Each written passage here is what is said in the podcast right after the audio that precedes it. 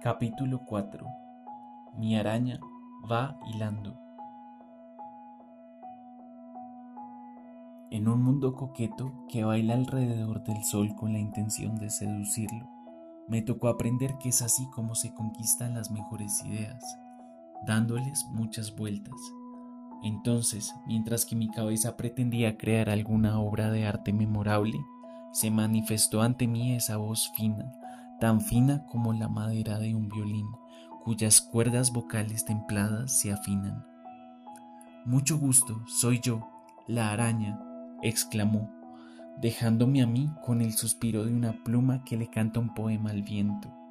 Perplejo me quedé, ahí pensando en cómo era posible que aquella fuera tan perfecta, y estando ante ella me enamoré, porque siendo mi maestra era también mi locura quien me desgarraba la conciencia para luego hacer las costuras. Una araña silenciosa se había encargado de hilar todos los clics de mi mente, haciendo que cualquier idea que de su red saliera me sedujera. Por eso decidí acariciar cada uno de sus hilos, con el mismo cariño con el que acaricio cada cabello mío, pues con ambos tengo la certeza de que están conectados a mi cabeza. Seguir su red es agarrar una cuerda en la oscuridad, aferrándose a ella sin conocer su destino, pero con la confianza de saber que es ese el único camino. Con mis ojos vendados por voluntad y una sonrisa en mi cara, dejé que su hilo me envolviera las manos y luego me enredara el cuello, la espalda, las piernas, los pies, hasta darme cuenta que ya no era yo, era su abrazo en mí. Abrazados, enamorados y esperanzados, juntos tejimos una red sobre el pasto. Mientras la ciudad se ahogaba en su propio aliento, nosotros estábamos ahí, sintiendo el frío de la tarde, comenzando con ingenuidad lo que sería nuestra relación.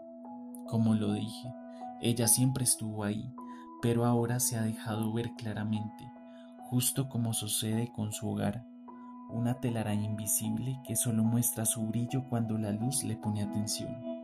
Por fortuna, lúcido soy cuando la amo. Luego nos acompañó la luna. Caímos rendidos ante su encanto. Es la luna una fantasía que se desvanece y por lo general es tan egoísta como orgullosa, pero aquella noche decidió sonreírnos. Querida luna, querida araña, queridos hilos, querido mí, sean conmigo una metáfora de la traslación de la tierra y giren alrededor de este cuerpo, refúgiense en esta mente que al igual que el sol, solo quiere brindarles calor y energía.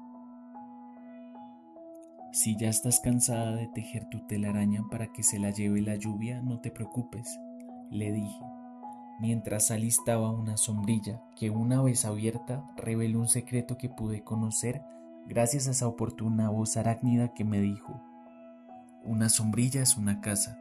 Si una casa es entendida como un refugio, entonces una telaraña es una casa, una sombrilla es una telaraña, y las dos son alegorías al pensamiento. Luego de un largo rato de cruzar miradas, nos dimos cuenta de que habíamos alcanzado juntos un rayo de luz que contenía en su interior las respuestas que estábamos buscando. Y en ese momento sublime y terrenal, hicimos otro doble clic, que esta vez germinó como la forma de una idea para hacer una obra de arte, una que, sin lugar a dudas, contenía los mejores ingredientes del huerto de nuestras almas. Entonces, aquella araña y yo, estando dichosos de nuestra receta, le pusimos ritmo a todo pensamiento que sazonara nuestra idea, para que danzando diera vueltas, y mientras mi cuerpo se dejaba persuadir por el encanto que existe en la musicalidad del arte, bailando mi araña aún va hilando.